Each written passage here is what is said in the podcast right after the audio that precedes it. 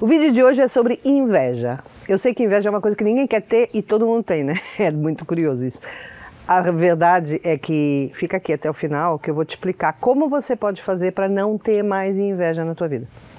Então é o seguinte, uma aluna minha um dia parou, me parou e falou assim: "Olha, eu tô com um dilema terrível. Eu tô com muita inveja. Eu tô com muita inveja. Eu não quero ter inveja.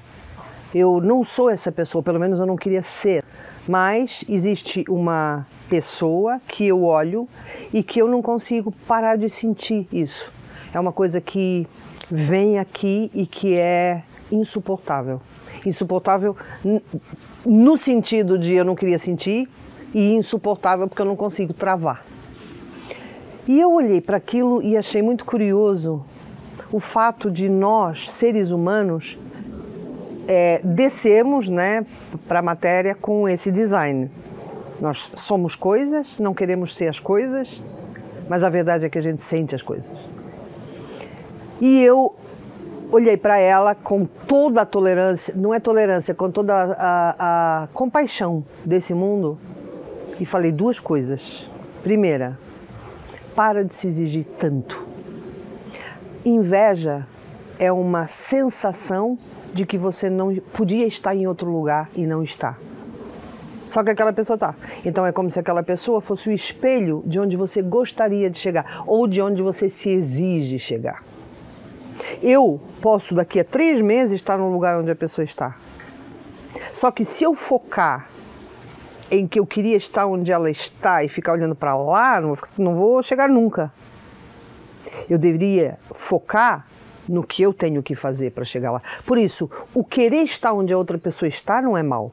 O mal é quando você deixa que esta sensação destrutiva faça com que você gostasse que ela não estivesse. Porque pensa comigo, se ela não estivesse naquele lugar hoje, você também não estava. É ou não é? Não é uma coisa que se ela não tivesse, você, você estaria. Então, você não teria benefício nenhum se ela não estivesse. O único benefício que você acha que teria é que você não precisava sentir isso, porque aí ninguém estava. E aí você não via ninguém melhor do que você e você estava tranquilo na sua vidinha.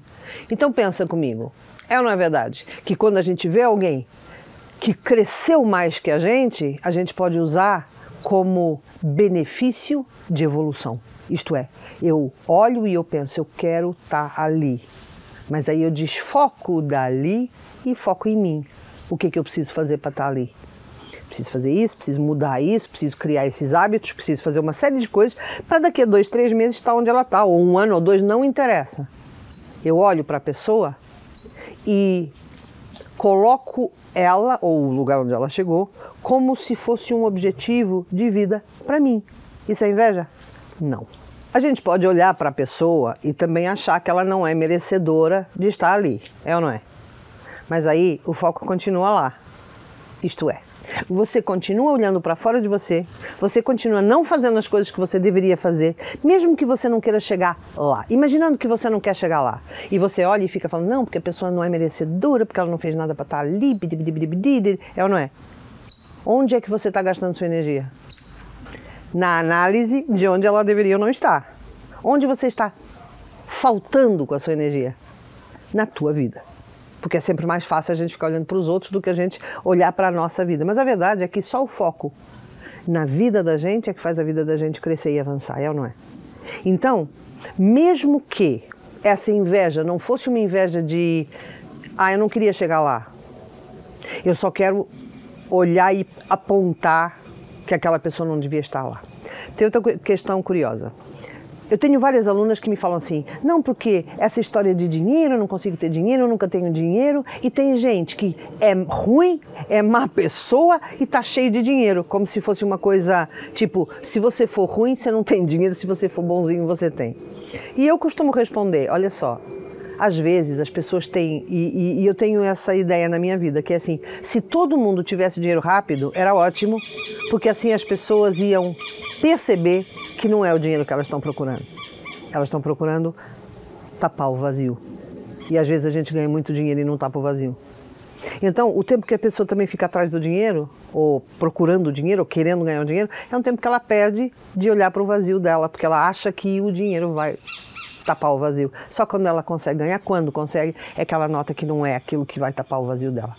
Resumindo, tudo o que você fica olhando e fica gastando sua energia e fica, nem que seja analisando, não, porque eu não estou criticando, eu estou analisando. Sim, você pode analisar, você está perdendo tempo de focar na sua vida, onde você quer chegar, o que, que você quer fazer. Tá? Seja inveja, seja raiva, seja uh, análise, seja revolta, seja reclamação, seja o que for. Quanto mais você olha para fora de você, mais a tua vida para.